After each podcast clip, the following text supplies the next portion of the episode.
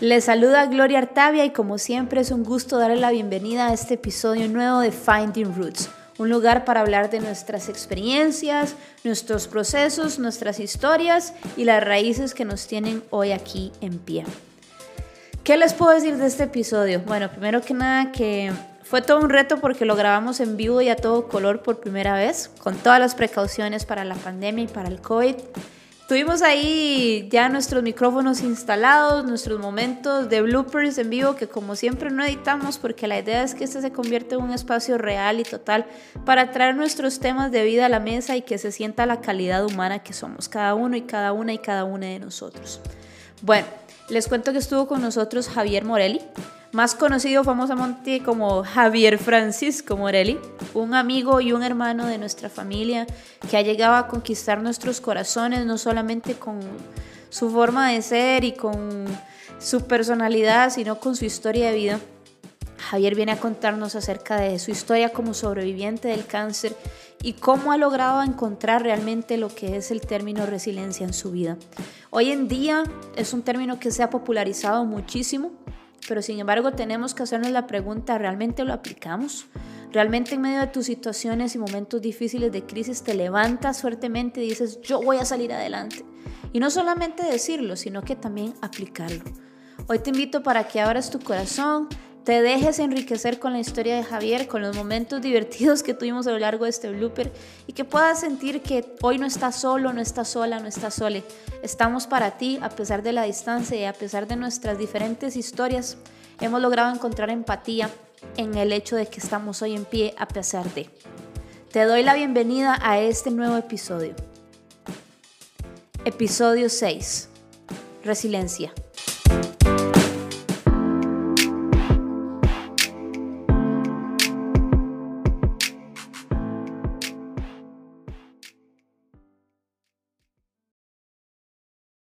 Bueno, bueno, bienvenidos, bienvenidas, bienvenidas. Estamos en el episodio número 6 y hoy estoy acompañada de una persona sumamente especial, nuestro querido Javi. Hola. No, no tenés que pretender ser tan serio. Ay, perdón. Es que ya me puse un poco nervioso. bueno, chiquillos, chiquillas, estamos aquí hoy con Javier, que nos vas a estar contando un poquito acerca de su historia de vida, acerca de su testimonio y demás con respecto al tema de la resiliencia. Primero, tenemos que preguntarnos qué es la resiliencia. La resiliencia es esa capacidad que tenemos para sobrepasar algún evento traumático o algún evento que nos haya marcado en nuestras vidas. Y Javi fue lo suficientemente valiente no solamente para encontrar la resiliencia en su vida en medio de la situación que pasó, sino para hoy venir y ponerlo aquí sobre la mesa y compartirlo con todos y con todas nosotros. Entonces, Javi, eh, quiero que entremos un poquito en contexto con la situación. ¿Cómo te describirías vos como persona? Uy. Creo que soy bastante alegre dentro de lo que cabe, un poquito negativo dentro de lo que cabe también, pero en general me considero una persona bastante sociable, bastante amigable, no paro de hablar, eh, y en general una persona bastante alegre y viva como tal pero sí es como, yo soy como un poco de todo, una mezcla interesante. Like a rainbow. Exactamente. ¿Hubo algún evento en tu vida que te quitara todo eso? Donde sintieras que lo habías perdido, que es lo que vamos a hablar hoy. Exactamente, sí. Eh, el año pasado, mm, bueno, hace dos años me detectaron con cáncer me habían detectado lo que se llama un sarcoma de Ewing, pero ese no fue el diagnóstico final, ese fue como el... Es que mi proceso fue bastante interesante, ahorita entramos en detalles. Eh, y en enero 16, 2020, no se me, no se me da la fecha, eh, ya yo estaba en el hospital, en la caja, y para todos, o sea, la caja es lo mejor para temas de oncología, en serio es lo mejor. Y ya estando internado fue la, la primera dosis de quimioterapia que tuve que recibir. Yo estuve creo que fueron ocho meses en total incapacitado, fueron siete meses de terapia, más un mes como de pseudo recuperación, que evidentemente en un mes uno no se recupera, pero ni lo más mínimo. Eh, al final, para poner un poquito de contexto, el, el dictamen final, por así decirlo, es un liposarcoma fase 2. Yo lo tenía localizado en el brazo izquierdo, entre los dos huesitos que tenemos por la mano. Era bastante pequeño, por dicha era bastante pequeño, y tuve que recibir, creo que fueron como siete quimioterapias en total, y dos operaciones. Una para ponerme el catéter, que lo tengo puesto, ya quiero quitármelo, pero hasta, hasta, el lunes, hasta el lunes que tengo cita, de hecho, con la oncóloga, es que vamos a hablar de ese tema finalmente. Y recibí otra operación que fue para la extirpación del, del tumor como tal. ¿Qué sentiste vos cuando la doctora te dijo, bueno, tienes cáncer? Creo que ya lo veía venir. Eh, mi tía había sido diagnosticada previamente con cáncer de ovarios y cuando se dio cuenta que yo tenía una pelota en el brazo, ella fue la que me dijo, o sea, vaya, vaya, o sea, vaya. Y yo, tía, pero es solo una pelota, no me duele, no me incomoda, no tengo afectación en el cuerpo, entonces, ah, o sea, jamás va a ser cáncer, jamás uno con cáncer, ¿verdad? Y sí, después cuando llegamos decimos, yo, yo, no, no. Exacto, eso, nunca me va a pasar a mí. Y desde que fui a hacerme el primer examen, que fue un ultrasonido, el, no sé cómo se llama la persona especialista, radiólogo creo que es, no sé. Bueno, ese doctor eh, tuvo cero tacto conmigo y me dijo, ah, no, ma, usted va directo para oncología, esa pelota se está alimentando de usted. Y yo, ah, y yo, ok. Y ahí poco a poco fue el, el, ya comenzaron más exámenes y esto y que el otro, pero sí hubieron varios puntos, inclusive con la primera cita en oncología, que la misma oncóloga me dijo, es que estamos ahorita con un 50-50. Pero cuando a mí ya me dijeron 50-50, yo dije, esto es cáncer. O sea, no hay quita. Entonces, mentalmente ya uno se va preparando poco a poco. Y después ya cuando llegó, porque me llegó por correo, de hecho, la, el, el resultado. La biopsia, porque tuve que hacer una biopsia. Y la biopsia sí tiraba, estaba también un poquito ambigua, pero la biopsia se la mandé a la doctora y la doctora inmediatamente me responde me dijo, eso es cáncer, Frank. Entonces vaya, hágase este, este y este otro examen y va con referencia directa para la caja. Entonces, pero en general creo que la noticia no me pegó, porque ya uno como que va un poquito Estabas mentalizado. Desde que a mí me dijeron, vas para oncología, yo dije, sí, descansa, no hay quite, no hay quite. ¿Qué fue el hecho de tenerle que decir a tus seres queridos que había un riesgo en tu vida tan grande? Uy, el problema no era tanto contarlo, sino que ya había una persona más en la familia con cáncer y que estaba bastante complicada, que es mi tía. Eh, yo me acuerdo que era un día entre semana, yo estaba cenando con Mavi, en eso me llega el correo de la doctora y dice, Fran, eso es cáncer. Y yo, oh. y yo nada más veo mami con la tranquilidad del mundo y mami, tengo cáncer. y mami, ¿qué? Y yo, tarán. Y mami, mami, no lo puedo creer, se me está jodiendo. Entonces como que fue un shock, pero como que ninguno de los dos lo tomó como para mal. Fue como, ok, es lo que hay y pues a seguir adelante. Con mi padre creo que fue muy parecido. Yo de antemano ya yo, les había, ya yo le había dicho a las familiares que estaba en procesos de, de pues, prediagnóstico, ¿verdad? Entonces como que yo no los va terapiando poco a poco. Entonces creo que no fue tanto contarlo como tal, no fue una parte complicada, sino es un cómo lo vamos a lidiar porque no sos uno, sino que son dos personas casi que el mismo núcleo pasando por exactamente el mismo proceso. Y después de eso, ¿qué pasó en tu vida? Porque sé que fue un proceso largo, lo sé, porque me has contado en otras ocasiones, y sé que hubo un cambio en muchas áreas de tu vida, no solamente, ¿verdad? Esa parte como, ok, tengo que aceptar que esto es lo que está pasando, sino a nivel laboral, en tu relación, en tus salidas, en tu estilo de vida como general. O sea, ¿qué tanto te cambió? Es, es un cambio total de vida. O sea, inclusive uno de mis mejores amigos me dijo, ma, la verdad, o sea, qué mal que tiene cáncer, pero qué dicha porque su estilo de vida es muy acelerado. O sea, en el brete pasa consumido en el trabajo y se ataca haciendo lo que tiene que hacer para sacarlo todo rápido y después vas a la universidad y también quiere sacarlo todo rápido y después, o sea, todo lo que ya. Y dice, la verdad, soy una persona muy... Bueno, ya no tanto. ya, ya me tocó aprender lo que se llama la paciencia a, golpe, ¿verdad? Entonces creo que ese fue como uno de los cambios más grandes que tuve que hacer, desacelerar mi vida al 100%, comenzar a depender de otras personas, porque en el proceso uno no vale ni un 5, entonces llegué al punto donde mami tenía que bañarme. Y yo, bueno, mis 26 años, estoy completamente desnudo al frente de mami. Hola mami, ¿cómo estás? Qué incómodo. Y, pero creo que el proceso más fuerte para mí fue el cambio de personalidad que tuve que hacer. Eh, ¿Sentiste que fue algo que tuviste que hacer o que se, se te obligó a hacer por la misma situación? Es como o una combinación de los dos. Porque a menos mi persona y mi familia es mucho el pensar de que todo lo bueno o lo negativo que le pasa a uno es para que uno aprenda algo en la vida, que algo tienes que mejorar. Entonces, a mí, todo mi proceso me hizo ser una persona muchísimo más humilde de lo que era, bajar un poquito esas nubes de grandeza en las que yo vivía 24/7, porque la verdad. Entonces, eh, eso se da como mucho a través de la gente que uno va conociendo y esa apreciación a la vida que uno comienza a agarrar con el proceso donde uno dice, hey, estuve cerca de morirme, qué fuerte esto, la gente, porque yo pasé hospitalizado varias veces y ahí llegas a conocer mucha gente y mucha esa gente lastimosamente no salió. Y de gente que, por ejemplo, bueno, no voy a decir nombres, pero Don José, por decir un nombre, ¿verdad? Eh, fue una persona como de 70 años que me marcó la vida a mano dar. Me agarró como de chacha cada vez que yo estaba en el hospital, literalmente. Francisco, haga esto, Francisco, haga el otro. Francisco, ¿dónde está mi celular? Y yo, don José, pero ¿qué, qué, qué la vara? A ver, metete en el cuento, mi chiquito. Los dos estamos en, con cáncer, con quimioterapia. O sea, metete yo en la estoy vara. igual, yo estoy igual. Estoy igual o peor que vos, mae. Pero llegó el día que me iban a poner la quimio y don José se puso a llorar al ver que yo me puse a llorar. Entonces yo dije, hey, no conozco a esta persona ni por 24 horas y ya es alguien que se preocupa por mí. Entonces son ese tipo de situacioncitos, ¿verdad? Y después, un par de meses después, tenemos la sospecha sin confirmar de que lastimosamente don José pues pasó a mejor vida. Entonces son esas cosas que te marcan y te dicen, Mae, ok, tal vez no estás bien, tal vez no estás mal, pero siempre puedes mejorar como persona. Entonces, agarra esta experiencia, aprenda lo que tenga que aprender y comienza a aplicarlo a la vida.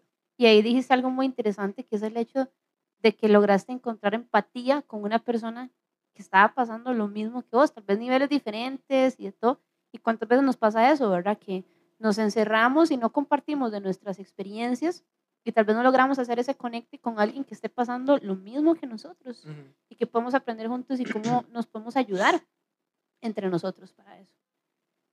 Quiero que me hables un poco acerca del rol de tu pareja Uh, en el proceso. Que de hecho aquí está, Jay. ahí suena el fondo, está, pero está ahí, estamos aquí, estamos grabando este episodio en vivo, con todas las precauciones contra el COVID, no se preocupen. nos hicimos pero- pruebas y todo, así que tranquilos, chiquillos, que vengo a hisoparme la nariz. Pero aquí está, aquí está Jay también. Y bueno, también está Paula Artavia, que es mi hermana. Que son, eh, ellos son, de hecho yo conozco a Javi y a Jaycee por Paula, que son los mejores amigos de Paula. Somos la em, triada tóxica. Que vamos a tener otro episodio con ellos tres, la Trinidad Tóxica. Eh, ¿Cómo fue el papel de, de, de Jaycee? Fue un pilar bastante importante realmente. eh, y es interesante que toquemos el tema porque yo me acuerdo que cuando yo recibí la primera quimioterapia, y es algo que yo no me di cuenta hasta después de que me dijeran, ok, ya, se tiene, ya está libre de cáncer, fue que el gordo se me acercó y fue como, tenemos que hablar de su mamá. Y yo, oh no, ¿qué hizo mami? Eh, de hecho, mami, la primera vez que me hospitalizaron, sacó al gordo del cuarto y lo que le dijo es, eso es un proceso de mi hijo, no es un proceso suyo. Entonces, usted se quiere ir, nadie lo va a juzgar, nadie lo va a volver a ver y ese es el momento para que se vaya la relación. Y para, para no sorpresa mía, ¿verdad? Porque ya son, vamos para siete años de relación, eh, y pues el gordo le dijo, o sea, soy suegra, pero yo me quedo. Le gusta o no le gusta, aquí me quedo. Y no es que se lleven mal, ¿verdad? Para Sí. nada, o sea, mami lo ama a muerte, pero mami estaba muy preocupada porque son procesos muy complicados, son procesos muy difíciles, no solo para la persona que tiene la enfermedad, sino para todos quienes estén a la par. Claro. El cáncer no es una enfermedad de uno, es una enfermedad de todos. Lastimosamente te va a afectar a todo el mundo. Entonces, mami en esa inseguridad, por así decirlo, eh, sí tuve la conversación con él y yo no me di cuenta hasta ahora, pero el gordo estuvo día y noche conmigo. De hecho, era casi que la única persona que yo dejaba que fuera a verme al hospital cuando Que estuviera con vos. Exacto. Porque él sabía que yo me sentía pues, pésimamente mal dentro del hospital. Y como mi proceso fue durante COVID, ¿verdad? Entonces, súper protocolos y solamente dejaban a, a una persona en visita. Entonces yo siempre decía, perdón, pero el que tiene prioridad es nada más él. Y él llegaba, se sentaba a la par mía, eh, no hablábamos porque yo hablaba y hasta ahí llegaba. No voy a decir lo que me pasaba porque por respeto a los que nos escuchan, no, Ujú. no quiero provocarle náuseas a todos aquí. Este, un proceso tedioso. bastante, bastante interesante. Fuerte. Entonces, realmente el gordo fue un, un pilar de fuerza para mí bastante importante. Eh, iba a visitarme siempre después de quimioterapia, me llevó casi que a todas las citas de quimio, todas las citas de oncología, todos los exámenes, era el que me sacaba los exámenes a mí, el que recogía documentos, el que hacía básicamente un montón de Todo. cosas.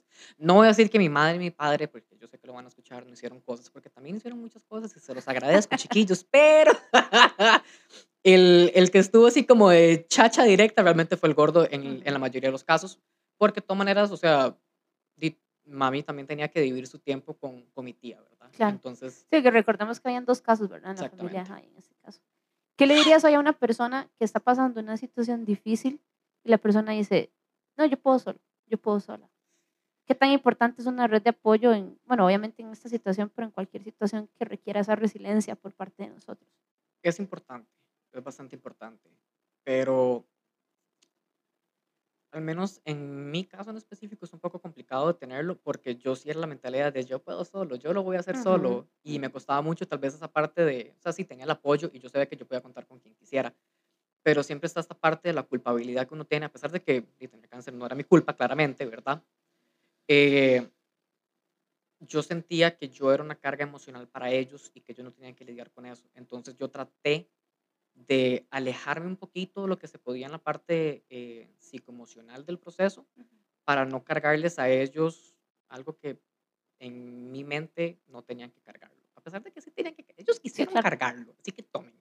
Pero sí es importante, no decir que no, pero sí creo que es algo de, dependiendo de cada persona y dependiendo de cómo uno quiera ver las cosas. Again, o sea, conmigo fue muy importante tener el red de apoyo, pero de una manera la red de apoyo también llegó a afectarme a mí de una Claro. u otra Eje. Que era lo que hablábamos hace un par de episodios atrás, ¿verdad? Que a veces cuando decimos red de apoyo, todos pensamos en la familia. Y no necesariamente puede ser la familia, o sea, puede ser cualquier, cualquier ente que te genere una empatía, un amor, una tranquilidad, ¿verdad? Que, que te ayude a decir, ok, bueno, voy a intentarlo una vez más. Voy a hacerte una pregunta un poco difícil. Dale. Nada que fijo no haya escuchado antes. ¿Qué perdiste además de la parte física? Uh, vamos a hablar de muchos temas acá. Ujú. Hablemos del principal, porque aquí ya estoy viendo a mis amigos y a mi novia haciendo caras y riéndose, porque ya saben el justo tema que voy a tocar. Eh, Estuvo heavy la pregunta. durísima, ¿viste? Así en el punto, Glor, en el punto Están, de están todo. ahí los dos. Están hechos una pelotita riéndose porque saben lo que vamos a hablar. Ok. Este, y no, y si esta persona escucha lo que voy a decir, pues esa persona sabe quién es y esa persona y yo ya tuvimos la conversación que tuvimos que tener. Más bien creo que la trazamos demasiado, pero bueno. eh, fue la pérdida de mi mejor amigo. Ok. Eh, él tiene una perspectiva muy diferente a la que yo tenía y a él yo no lo sentí realmente parte de mi proceso. Eh, nosotros tuvimos la conversación que tuvimos que tener, nos disculpamos lo que teníamos que disculparnos, él me dio su punto de vista y pues la vida sigue, ¿verdad? Entonces, eh, uno sí pierde muchas cosas, o sea, no solamente la parte de perdí ocho meses de mi vida, que realmente no los perdí, los gané, Claro. pero aún así uno de una otra manera dice como, madre, perdí ocho meses, yo el año pasado iba a graduarme de la universidad, finalmente, después de 10 años, chiquillos, gracias. Eh, iba a llevarme mami para Cancún para los 50 años de ella, íbamos a comenzar a sacar vueltas para yo poder tener mi residencia italiana y poder comenzar a sacar visa canadiense, y a como dirían mis amigos, se me cayó el evento durísimo, ¿verdad? Pero a pesar de eso, realmente que yo diga que yo perdí algo, más que perder, yo creo que no perdí nada, realmente gané muchas cosas, porque uno dice, ok, sí, el mae tal vez perdió al mejor amigo. No, realmente yo no perdí un mejor amigo. Yo gané un montón de experiencia, de lecciones de vida y de saber escoger realmente, y esos son los momentos donde uno realmente llega a definir quiénes están y quiénes no están con uno.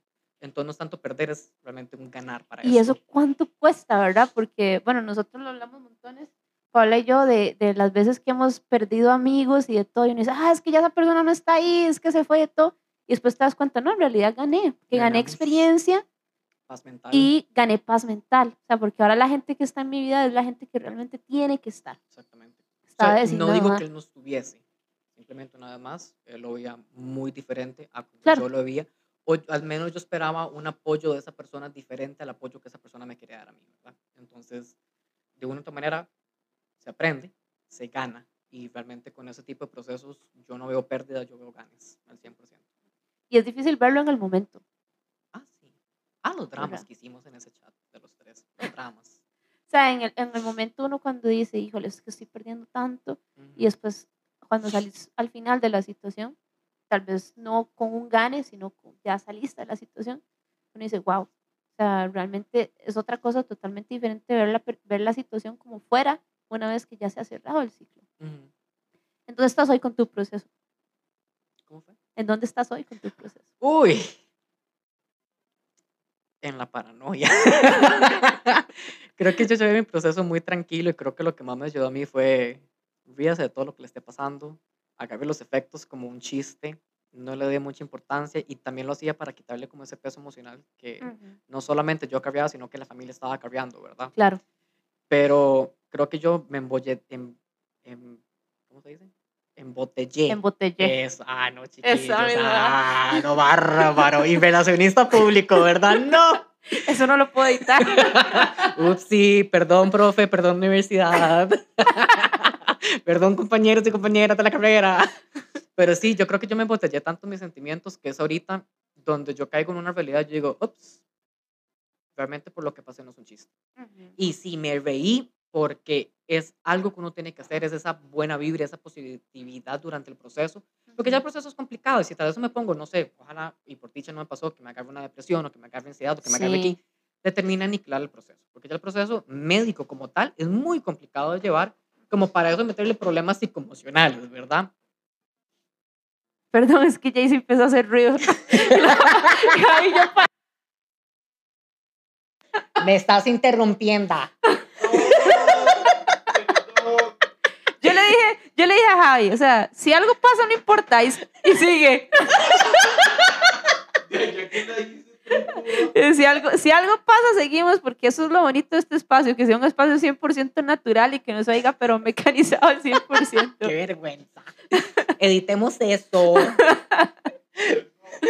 No importa. Entonces, si no, volviendo al tema principal que estábamos tocando, ¿verdad?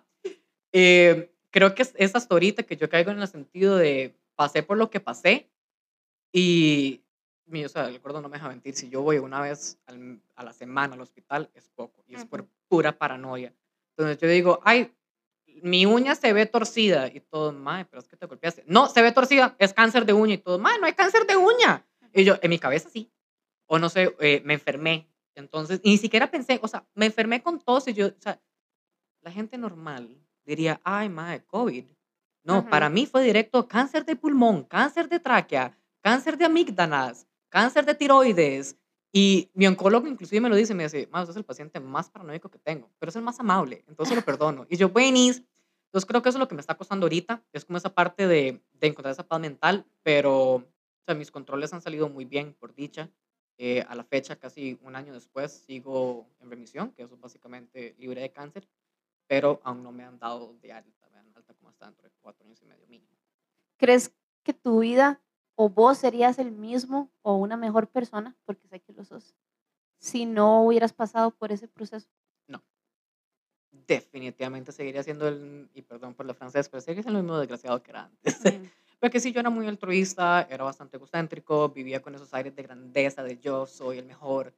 Y son esos procesos donde dicen, no, que puedes ser el mejor, pero, pero chilealo un poquito, ¿verdad? Bájate esa nubecita un ratico, mi amor. Entonces, creo que uno se tiene que llevar esos pequeños golpes en la vida ujú. para poder realmente darse cuenta que uno tiene que cambiar. O sea, no cambiar, mejorar. Ujú. Entonces, sí, definitivamente, si no es por esto, no hubiese cambiado. ¿Qué, le- ¿Qué tanto aprendiste a amarte a vos mismo en este proceso? Uy, eso sí me costó. Verme sin pelo, por ejemplo, Ujú. y con dos cicatrices, porque o sea, pequeños no son. Eh, creo que esas fueron las partes que más me golpeó, pero la verdad yo dije, o sea, indiferentemente yo sigo siendo yo. No he cambiado, o sea, bueno, mejoré, ¿verdad? Pero en temas de, de quién soy yo, mi ciencia de persona realmente no cambió. Entonces yo digo, ok, realmente la parte física de uno no importa, o sea, quiere ser tal y cual es usted, punto, con o sin pelo. Inclusive cuando yo comencé a perder el pelo, o sea, yo llegué, yo me rapé, yo me vi al espejo y dije, ah, no me veo tan mal. Pero en público yo no salía. Yo salía como con un, un gorrito, digamos, los famosos beanies de que, Ajá. todo, que es así como la declaratoria de ese madre tiene cáncer, porque así se ve uno, literalmente no hay quite, ¿verdad? Y tal vez lo usé como unas dos o tres veces y después yo dije, ¿para qué? A mí qué me importa. O sea, ese soy yo. Y el que no le guste que no veas. Y easy as that. Y de ahí en adelante seguí saliendo sin gorrito para arriba y para Bueno, no para arriba y para abajo porque había pandemia, ¿verdad? Pero. Pero ahí es muy interesante, digamos, eso que estás diciendo, porque tal vez lo- los quienes nos están escuchando pueden decir, pero yo no tengo cáncer, yo, yo físicamente estoy bien, pero ¿cómo está nuestro corazón? Ujú. O sea, tal vez el amor propio no viene tanto de la parte física, sino de lo que somos por dentro, ¿verdad? la Porque nos podemos esencia. ver preciosos y preciosas por afuera, pero por dentro, ¿qué llevamos? Entonces, Ujú. tal vez estás calvo en tu corazón o cicatrices en tu corazón. Entonces. En la situación que en la que estemos pasando hoy, que sea difícil o un reto, ¿qué tanto estás buscando la resiliencia para poder enfrentarlo y para poder salir victorioso al otro lado, con un aprendizaje? Ujú. ¿Qué le dirías hoy a una persona que te dice, ya yo no puedo? Uy, ya esa pregunta me la hicieron una vez O, sea, o, o inclusive la persona que te dice, ¿por qué a mí? Vamos a ver, toquemos las dos preguntas de golpe. El por qué a mí es algo que no deberíamos de cuestionar. O cuestionémoslo, pero no de manera negativa. Porque en mi cabeza nunca dije, ¿por qué yo tengo cáncer? No, no, no. Fue un, ok, tengo cáncer, ¿qué es lo que tengo que aprender? Punto. Entonces, se toca el por qué a mí, pero no es tanto un, pobrecito, yo tengo cáncer, sino es un, Ujú. ok, es lo que es, se afronta y vemos nuevos objetivos. La pregunta del ya no doy o del ya no quiero, la escuché varias veces, inclusive eh, con otra persona que, de hecho, hoy le mandó un mensaje y estoy esperando que me responda, porque compañero de cuarto en quimioterapia. Ujú. Eh, fue la primera persona que conocí en, en oncología.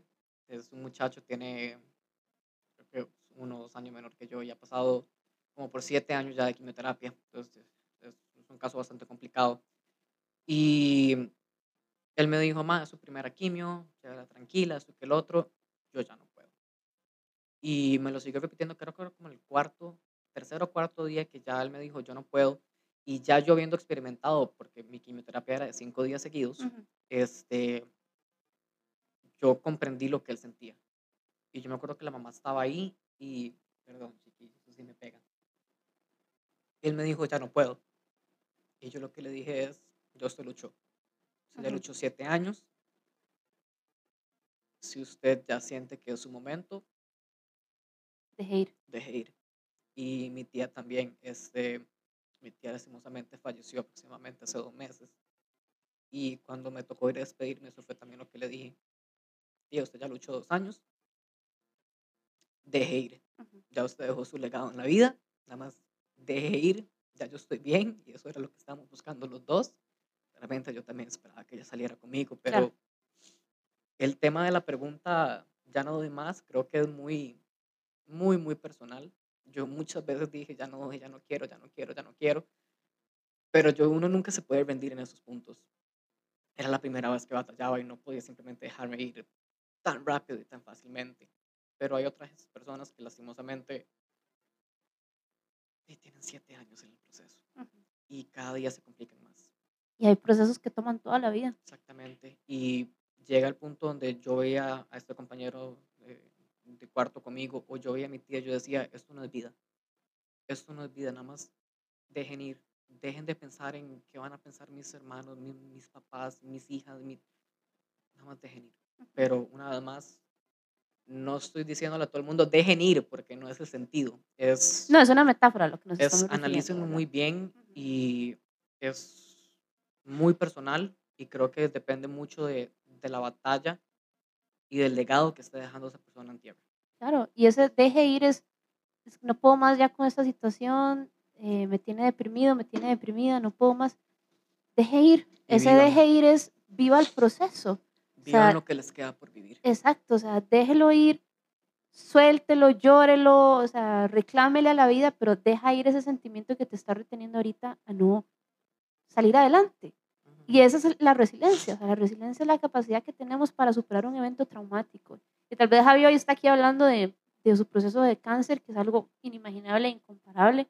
Y tal vez vos decís, hoy, bueno, pero mi proceso no se compara a eso, pero es tu proceso, o sea, no podemos minimizar nuestras emociones, nuestros sentimientos de cada uno, o sea, eso fue el gran, la gran situación de Jai, pero puede ser que la que estás viviendo hoy es tu gran situación.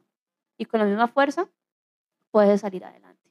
De hecho, muy importante ese tema que acaba de, tomar, que acaba de tocar Clo, porque dentro del HOSPI yo veía tanta gente tan mal, tan mal, tan mal, tan mal, y yo decía, mi proceso no es nada en comparación a estas personas. No es absolutamente nada, no es ni el 1%. ujú. Entonces ahí yo llegué a tener culpa.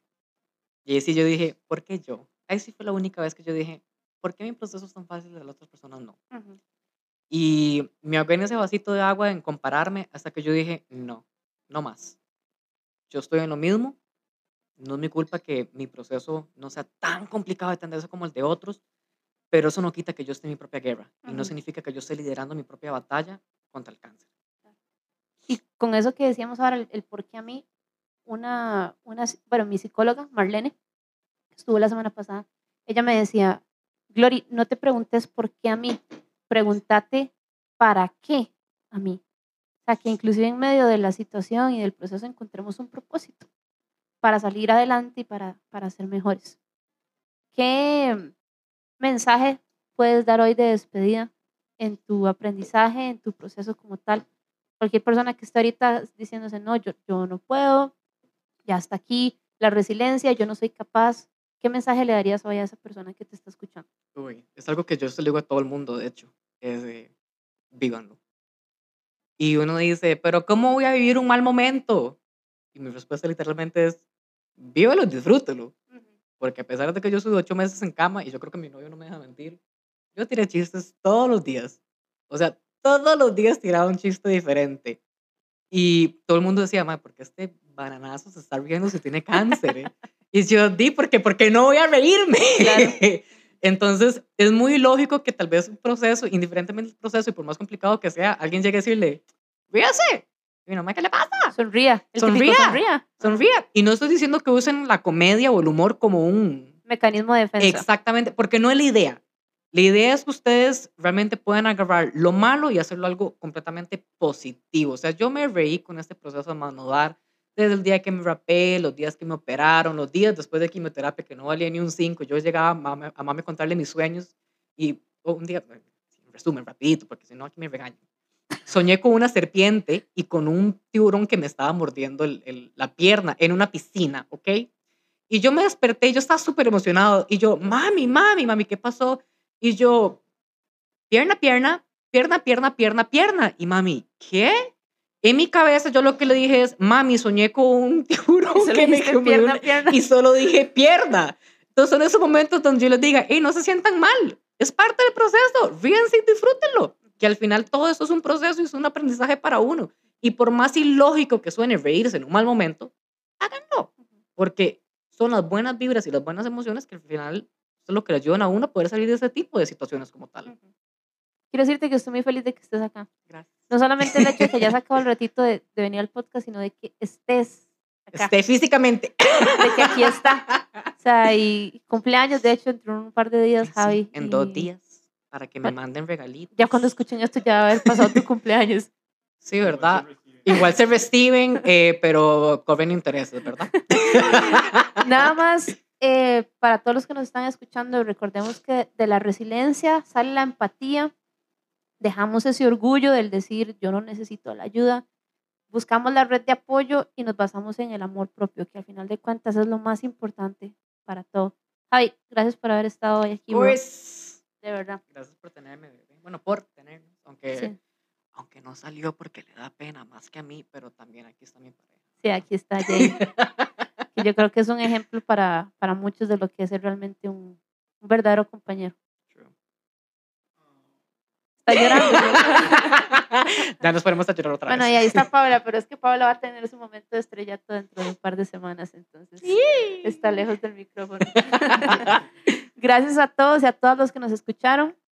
Nos vemos la próxima semana y recuerden chicos y chicas, busquemos y abracemos la resiliencia. ¿Deseas ser parte de Finding Roots? Puedes contactarnos a nuestro Instagram arroba findingroots.podcast o a nuestro correo electrónico findingroots.podcast arroba gmail.com. Recuerda, todos tenemos una historia que contar. Te esperamos.